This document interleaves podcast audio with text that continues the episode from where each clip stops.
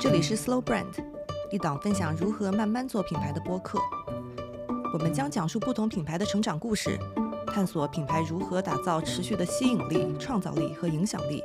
实现长期价值，让商业永续。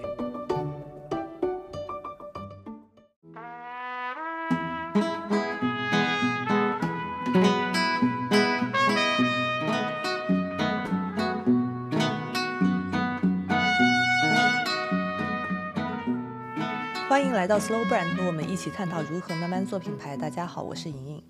大家好，我是天。那今天我们要聊一个非常 iconic 的一个品牌。那其实成为一个 iconic 的品牌，应该是很多公司都希望达到的一个最终的目标。对，就是 iconic brand，它有一个翻译嘛。我现在在网上看到的一般就叫符号性品牌，或者说叫偶像型品牌。但对于我个人，我觉得都缺少一些贴切的感觉，因为在中文的语境下，符号性这个词会让人想到一些堆砌感，而偶像又容易想到粉丝和偶像的关系。在我的理解中，其实 iconic brand 更像是有信仰、有宗旨的这样一个概念，就确定了对于你来说什么是正确的事，并为之努力。我不知道你是怎么理解 iconic 这个词的。嗯，我觉得首先它是非常有辨识性，而且有标志性的。那它可能是代表了一个品类，比如说可口可乐 （Coke），它就是代表可乐。或者说，当我们讲说啊，你有什么问题，你可以 Google 一下，那 Google 就代表了搜索，或者说在中国百度就代表了搜索。甚至于像有一个纸巾的品牌，就是在国内它叫舒洁，在美国它叫 Kleenex。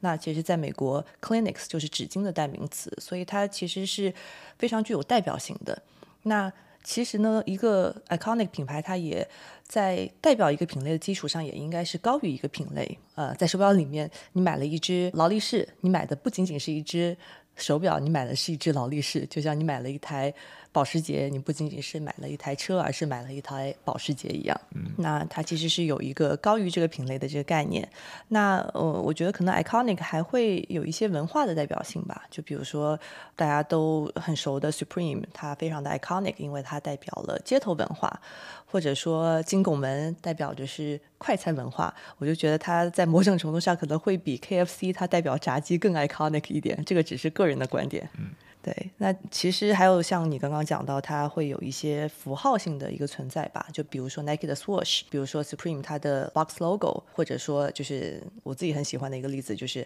I Love New York，我爱纽约的这个，其实我觉得也是一个非常 iconic 的一个品牌。这个我觉得。就有点特别吧，就因为纽约，我不是很能理解一个城市为什么，或者说一个意识形态，它怎么能变成一个大家会写歌也好，穿衣服也好，就印在身上去追捧的一个对象，而且它跟耶路撒冷也不一样，就毕竟那个地方有宗教 buff，对不对？就为什么 New York 它也能被称为 iconic？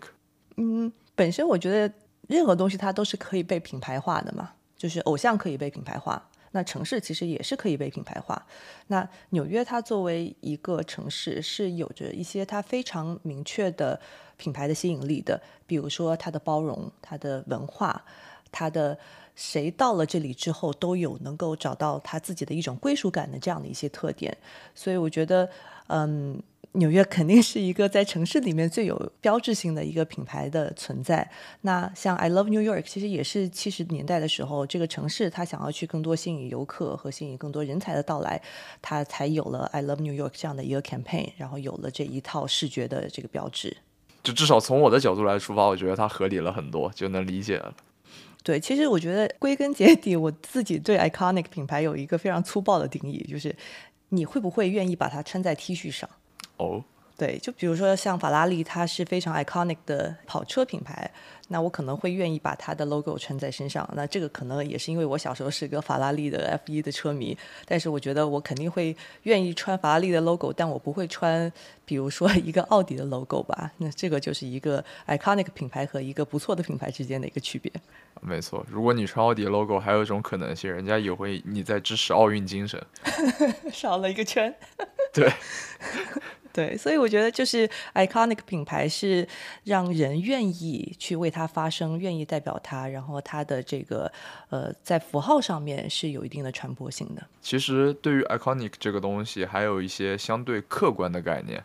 就比如说我自己在做 research 时候看到，就是它的文化式战略相对还是固定的。就比如说，它会植根于一种文化中，观察文化的变迁和张力。就像我们之前讲 Snow Peak，它就是一个很植根于登山文化中的东西，并且它自己也身处于一个工艺发达的铁制品发达的这样一个地方，所以它才能去做出一些超过大家想象的精巧的，或者说带来全新体验的一些产品。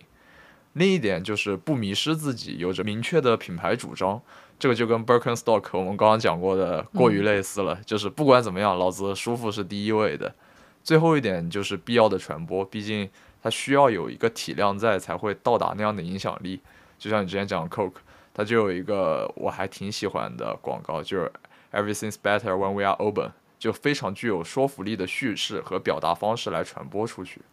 那其实今天为什么一上来要讲这么多我们对于 iconic 品牌的一些非常主观的影响，也是因为我们觉得今天分享的这个品牌其实是很稀有的，而且是在酒类里面算非常有标志性的一个品牌，叫 Guinness。而且最特别的是，它还是个啤酒，因为我们都知道高度数酒精品牌里面就会有很多我们知道，就像芝华士一提就懂，或者 Johnny Walker。纯净伏特加，一说喝过嘛，懂嘛？但是啤酒如此这般，那就比较稀有了。对，我觉得唯一品牌的认知度更高的，呃，在同一个层面的，可能是像喜力，然后百威，我觉得它是有知名度，但是它 iconic 嘛，我觉得打一个问号吧，因为我觉得他们太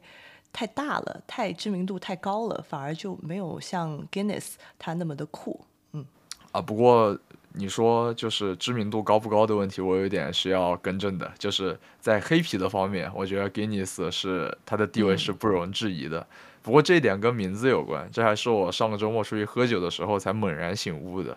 就是在国内很多的时候，大家会讲健力士啤酒，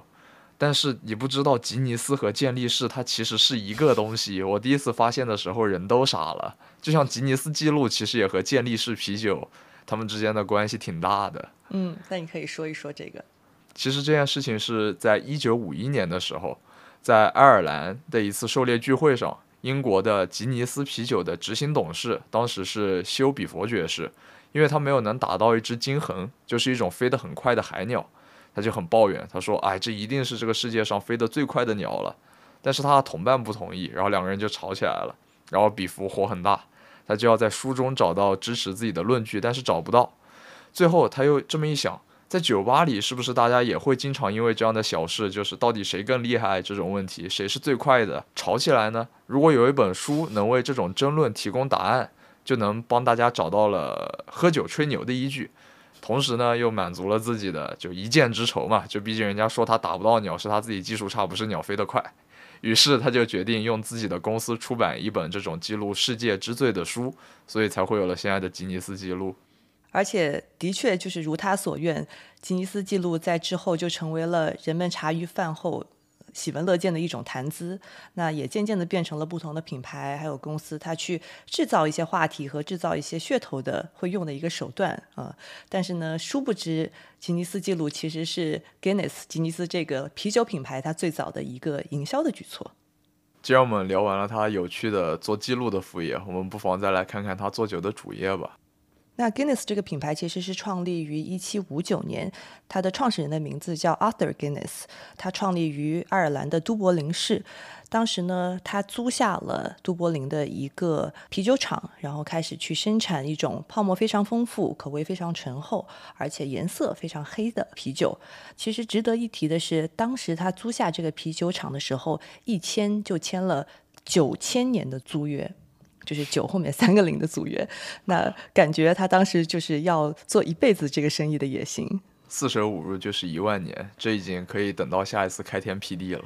那到了一八三三年的时候，Guinness 就已经发展成为爱尔兰当地最大的一家酿酒厂。然后在一八八六年的时候，呃，Arthur Guinness 在伦敦建立了一家分公司。那 Guinness 的总部其实是在十九世纪三十年代的时候就搬去伦敦了。所以虽然说它是一个非常植根于爱尔兰文化、代表爱尔兰的一个啤酒品牌，但是呢，其实它的很多运营跟营销都是在英国去完成的。那在三十年代的时候，Guinness 已经成为了世界上第七大的公司。那同时呢，那这也是一家一直在家族里面传承的公司。那一直到一九八三年，才有第一位非家族成员被任命为这个企业的 CEO。但是因为这个人后来呃操纵股票，然后被辞退了。那一直到现在，这个家族还仍然拥有百分之五十一的公司股份。虽然有争议，会说它，就像你提到，它到底是属于英国还是属于爱尔兰的一个品牌，但有一点可以肯定的是，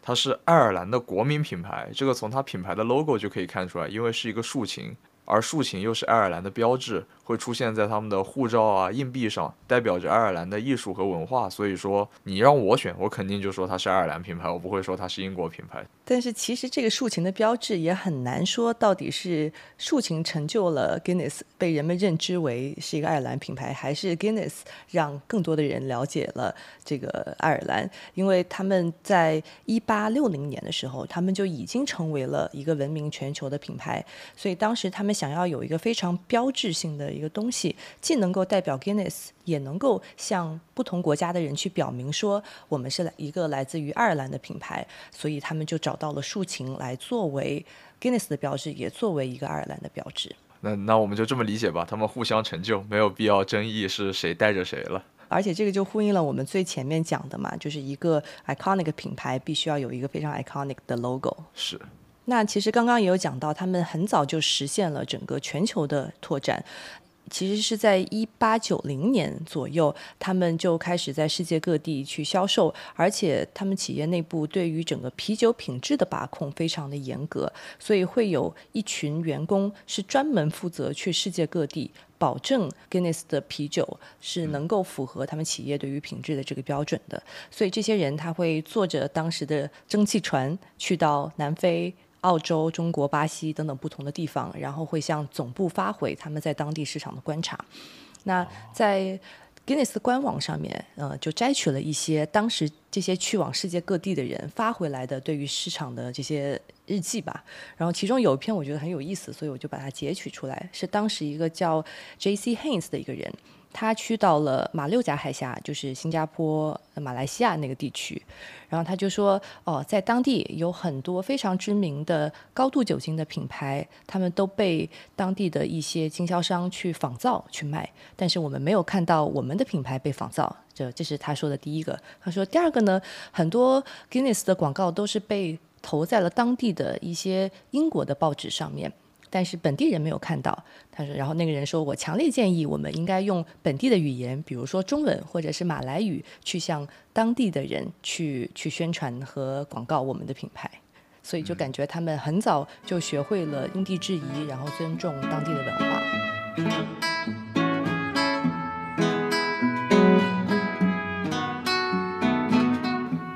一个酒到底好不好喝，其实还是非常关键的问题。就像之前讲 Birkenstock 的时候，好穿高于一切。那既然讲黑啤，那自然好喝也要高于一切。首先给大家带来一点点啤酒的科普，就是啤酒其实也分为三类，一种叫艾尔，一种叫拉格，一种叫 White。这三种主要是根据发酵方式来分的。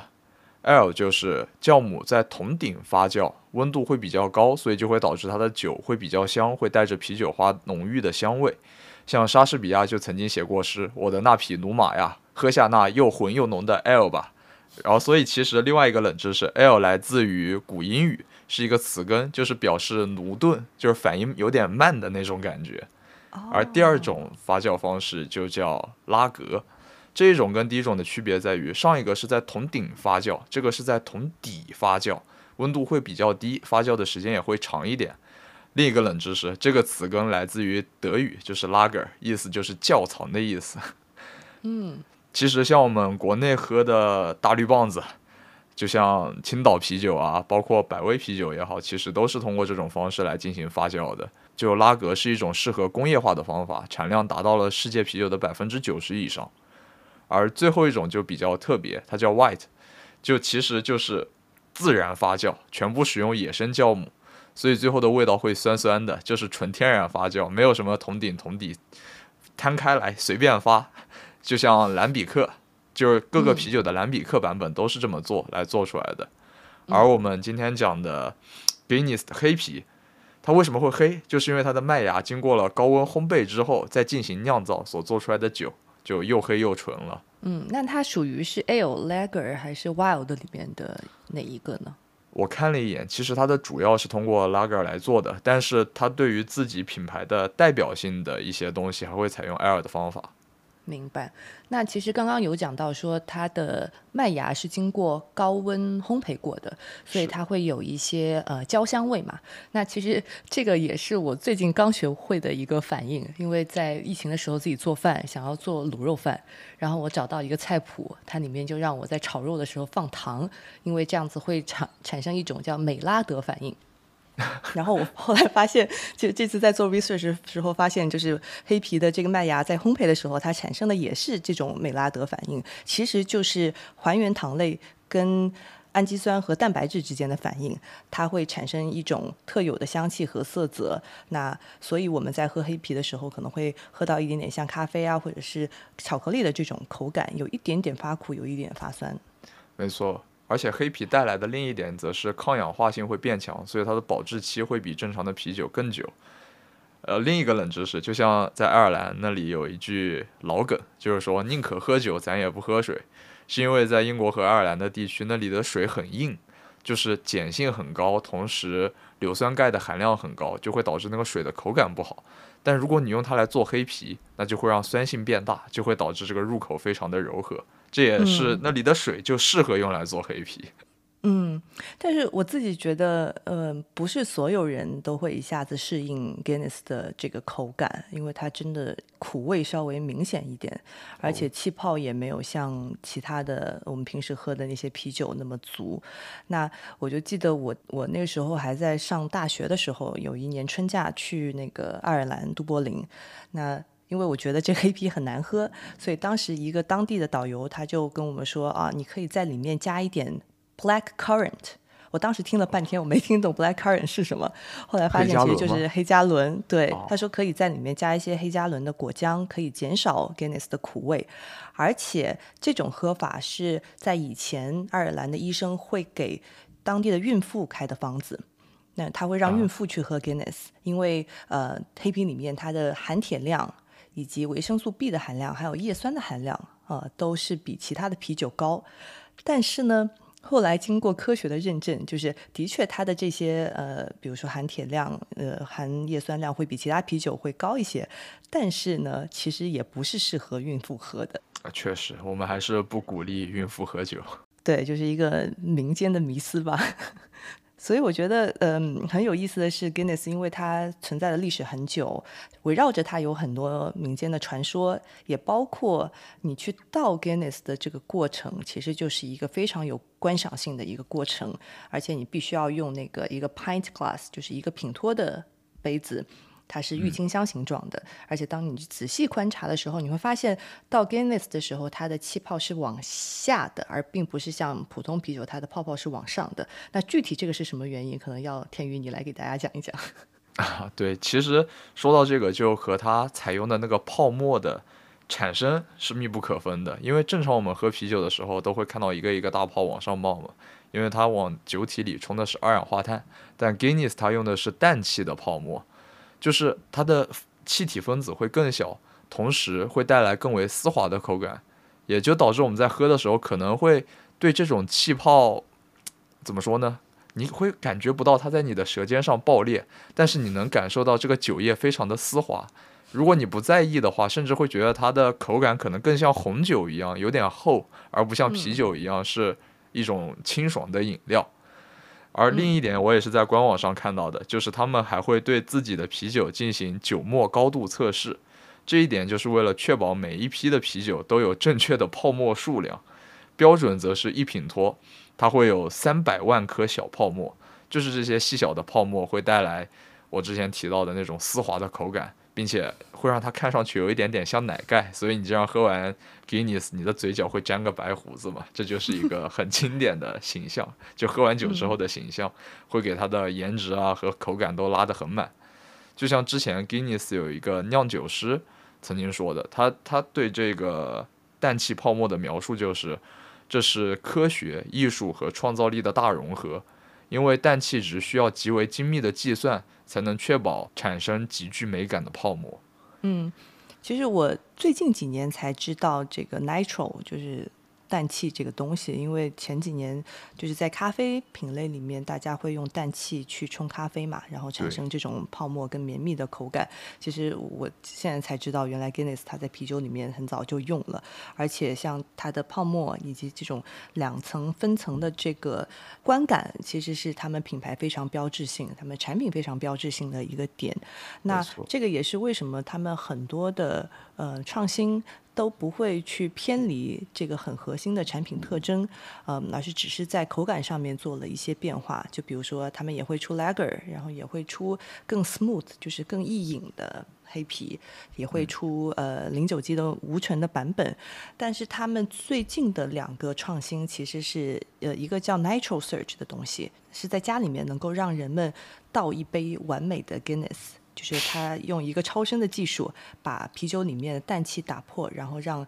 呃每一杯倒出来的时候都非常的顺滑，然后有一个完美的分层。这个是它的一个创新，其实是跟倒酒本身有关。还有一个创新，其实也可以理解成跟倒酒有有关，就是它叫呃 microdrought，其实就是在家里面可以用的一个生啤的机器。所以他们虽然说有很多创创新，但是我觉得都是保持着这个产品它最核心的一些点。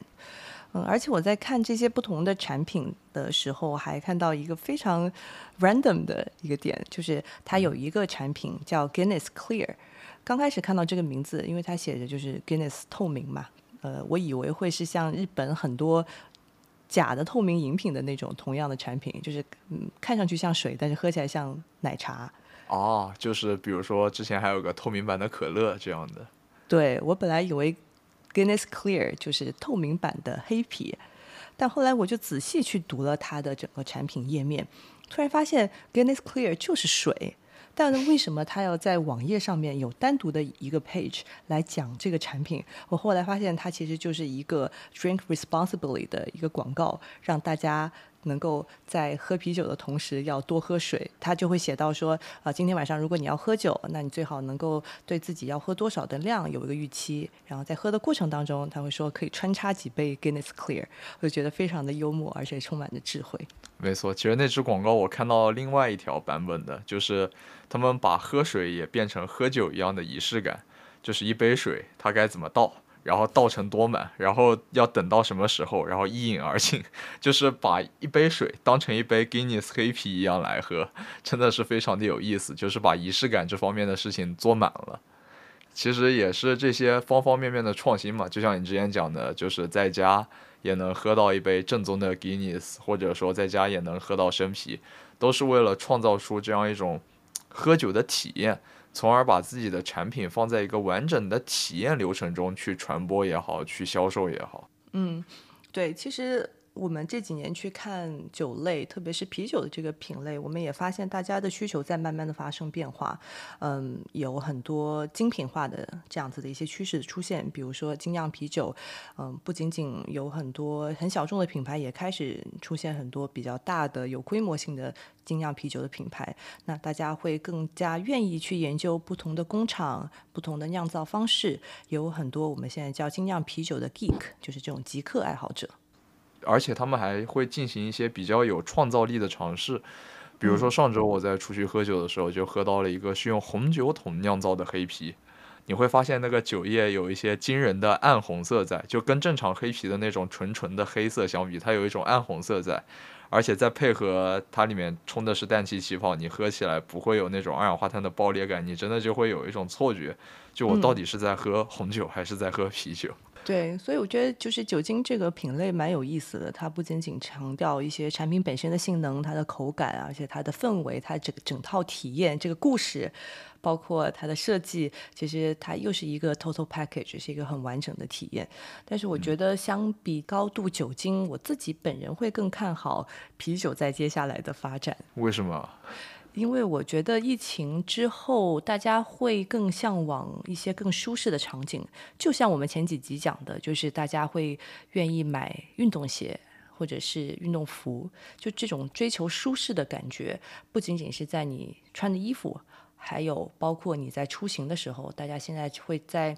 野外露营，那其实露营的时候其实更适合喝啤酒啊，除非到了冬天你可能喝烈酒。我就觉得就是啤酒跟露营这样的场景很搭，而且啤酒也是一个可以来分享、让大家聚在一起的这种很轻松的、促进社交产生的一个饮品。而且呢，我觉得嗯，最近也看到很多大家是在家里去酿啤酒，那它我觉得参与门槛也挺低的。嗯，那我也来做一波预测，就我觉得可能。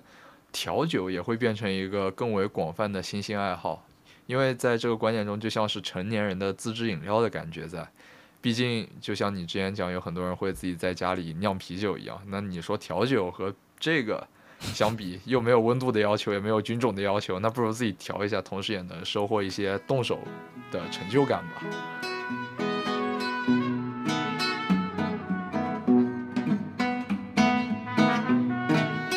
作为一个有两百六十年历史的品牌，Guinness 又是如何不断的去适应当下的一些新的价值呢？那么现在它其实是 Diageo 集团的一部分，在五十个不同的国家都有工厂。那这边可以做个小小的有奖竞猜哦，无奖竞猜，就是呃非常自然的，Guinness 卖的最多的国家是第一、第二位分别是英国和爱尔兰，这个肯定非常容易。那你知道排名第三的国家是什么吗？我觉得应该是北欧的其他，瑞士人可能太少了，那我猜瑞典或者荷兰吧。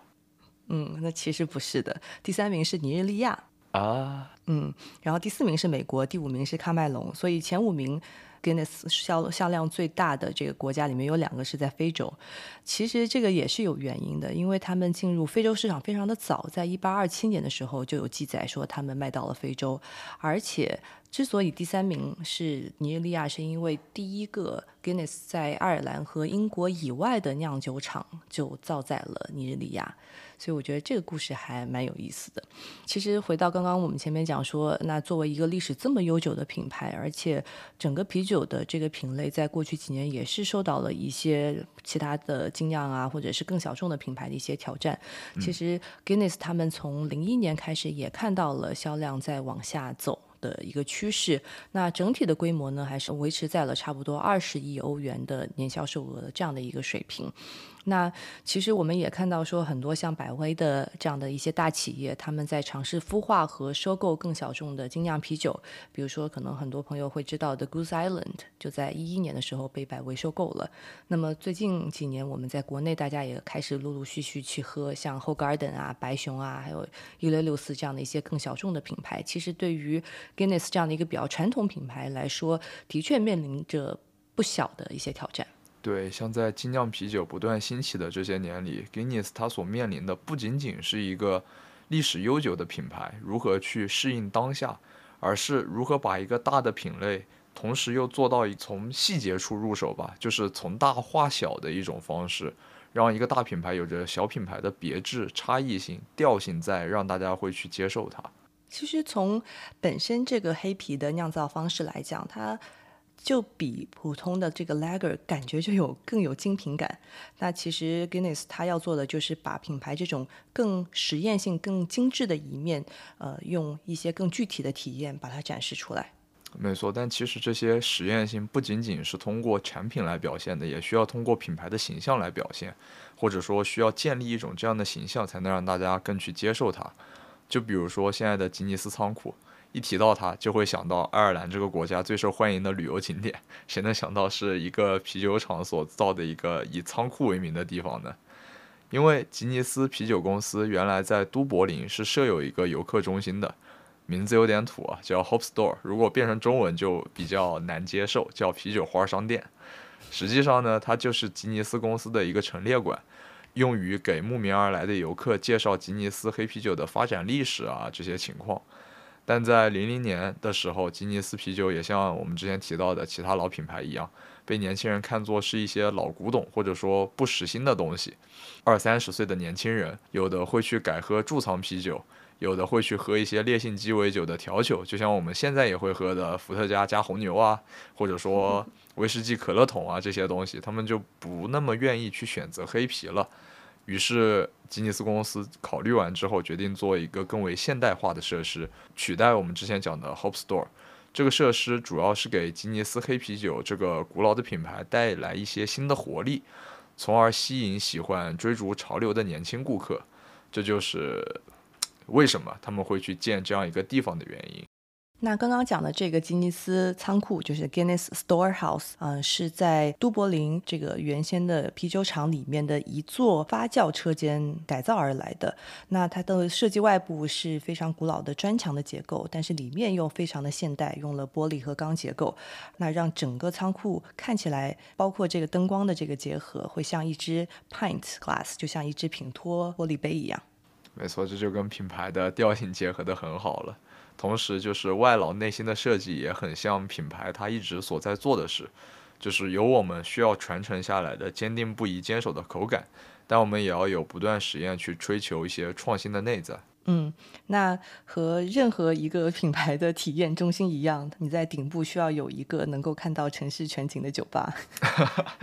说起来可能有点土了，但其实还是有一些好的地方的。就比如说，在我看来，我很喜欢的就是。在里面有类似于酒馆的教室，而这些教室的设立就是为了用于教授就爱尔兰各地的酒吧男招待，他们在这里能学习如何给客人正确的倒酒，甚至还有一些研究家谱的人来吉尼斯仓库档案保管处，因为只要你是一个爱尔兰人，你的祖宗八代总归能找到在吉尼斯上过班的，就他们会经常回来去查找那些在都柏林生活过的祖先的资料。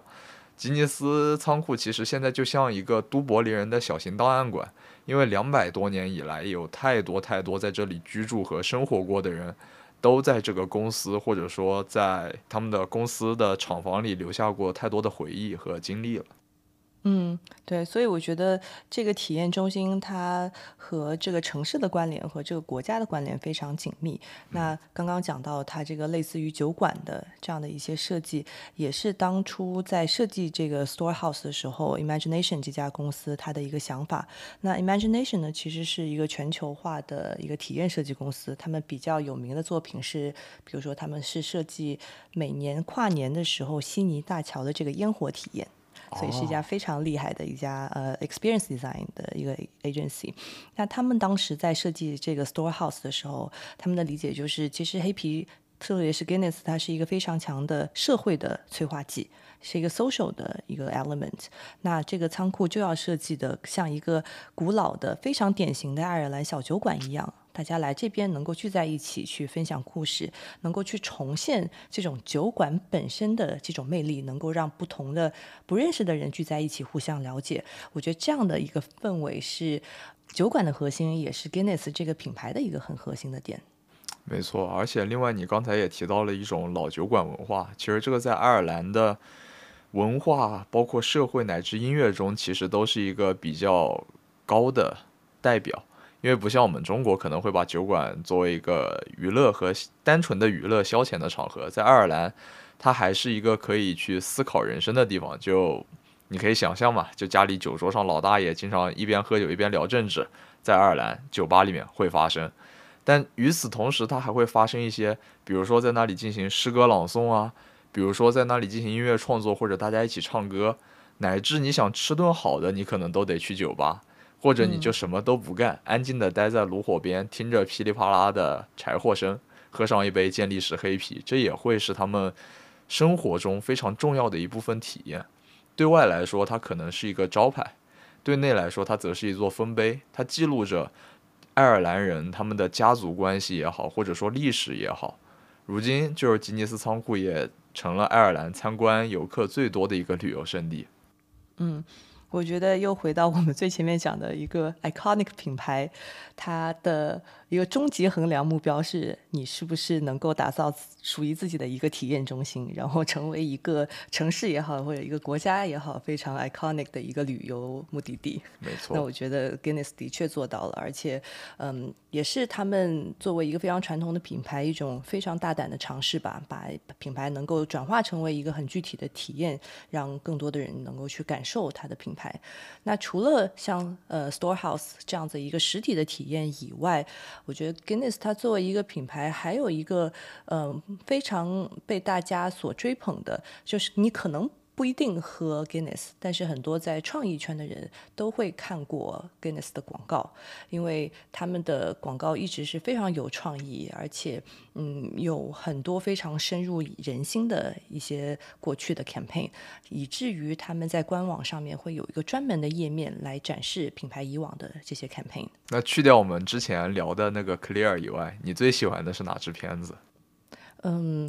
我。先说，我觉得最重要的吧，我自己喜欢的，我晚一点讲。就是我觉得最重要的一一一个片子是一个叫《Surfer》的一一个片子。那呃，它是在九九年的时候，英国的 BBDO 为 Guinness 做的一个 campaign。那那个 campaign 的整个主题叫 “Good things happen to those who wait”，就是愿意等待的人，好事会发生在他们身上。那其实它强调的是一种时间，这种耐心。那他就选取了冲浪这样的一个主题，因为。呃，不管你是多好的一个冲浪选手，你都要去等浪，你要等到最好的一个浪，所以他就呼应了这个嗯，Good things happen to those who wait 这样的一个主题。然后当时这个片子是在夏威夷拍摄的，描绘了一个波利尼西亚冲浪者和他的队友在等浪，然后与巨浪相互追逐的画面。我觉得这个广告现在看会稍微有一点夸张，因为他会把这个白色的海浪用。白色的骏马的这种动画的效果来做一个比喻，整个场面非常惊心动魄，然后又有非常有张力的这个苏格兰口音的旁白，去展现这种人在自然绝境中的力量。但是我觉得整个片子你现在回去看，虽然说有一点点。呃，这种古老的戏剧感啊，但是我觉得还是很符合这个品牌给人的一种印象，就是它这种呃讲讲述的是力量的故事，讲述的是人定胜天、事在人为的故事，就很像他们在两百多年前去开辟全球市场这样的一种非常坚定的力量。我觉得也非常符合黑皮本身，我觉得给给人的一种印象。对，像你之前讲的那个 campaign 叫 Those Who Wait，Wait，但是它不是单纯的 Wait，它是。含着力量在等待，在酝酿，等着去爆发的那一刻的感觉。如果换成我，用现在很 social 的语言来讲，那就是狠人做狠事儿，吃到好果汁儿。就而我个人可能会更喜欢的，则是一支讲述追逐阳光的片子，《Lovely Day for Guinness》，很典型，因为他们身在爱尔兰，很少会有晴天，然后在难得的晴天里，一群人就会一起共同去追逐来之不易的阳光。他们就搬着一张桌子，阳光跑到哪儿，他们跟到哪儿，就 一路从家门口的小花园烤着啤酒，一路搬着那个桌子跑到了海浪边，只为去享受那一瞬的阳光。就这整支片子，你可能觉得内容并不是那么充实，因为它没有很急切的去告诉你一些信息，或者说像你刚才讲到的那么强的力量感，它都没有。但是它很朴素，它表现了一群人在一起很开心。他们为了一个东西会不断的去追逐、追逐、追逐，本质就是为了生活中的那一点美好。就我很喜欢的是，这支片子会带给人的心情，它会给你带来一种愉悦的体验，并且告诉你这种体验源自于我们对于美好的追求。有一条评论吧，我记得是在评论区看到的，就形容这条广告片说：“为了追逐阳光，我们差点离开了爱尔兰。”也是为了这种美好举杯共庆，或许就是 Guinness 它存在的意义。但是我可能从这条广告里面就解读到了爱尔兰人他们自己的自黑，因为他们一年当中可能真正晴朗的天太少了。不，这叫乐观，这不叫自黑。他学会了换个角度看待问题。对，那其实刚刚讲到就是，嗯，不管是呃，good things happen to those who wait，还是说。Guinness 是属于一个阳光的日子，其实他讲的都是一些很美好的瞬间。那嗯，所以第一个，刚刚我们讲到这个品牌的关键词是 power 嘛，就是征服自然的 power。那第二个，我觉得关键词就应该是 goodness，因为它不仅仅代表了产品的质量。或者是品牌一种好的初衷，它其实也代表了喝 Guinness 的人都是 man of honor，都是有着好的品质的人。那这个就带到了我最喜欢的一部嗯 Guinness 的广告，嗯，其实我很不愿意讲，因为我觉得大家应该自己去看。嗯，其实它。他描绘的是一群坐着轮椅打篮球的兄弟，嗯，那我就不多说了，大家可以去找来看。我们也会把这个 link 放到 show notes 里面。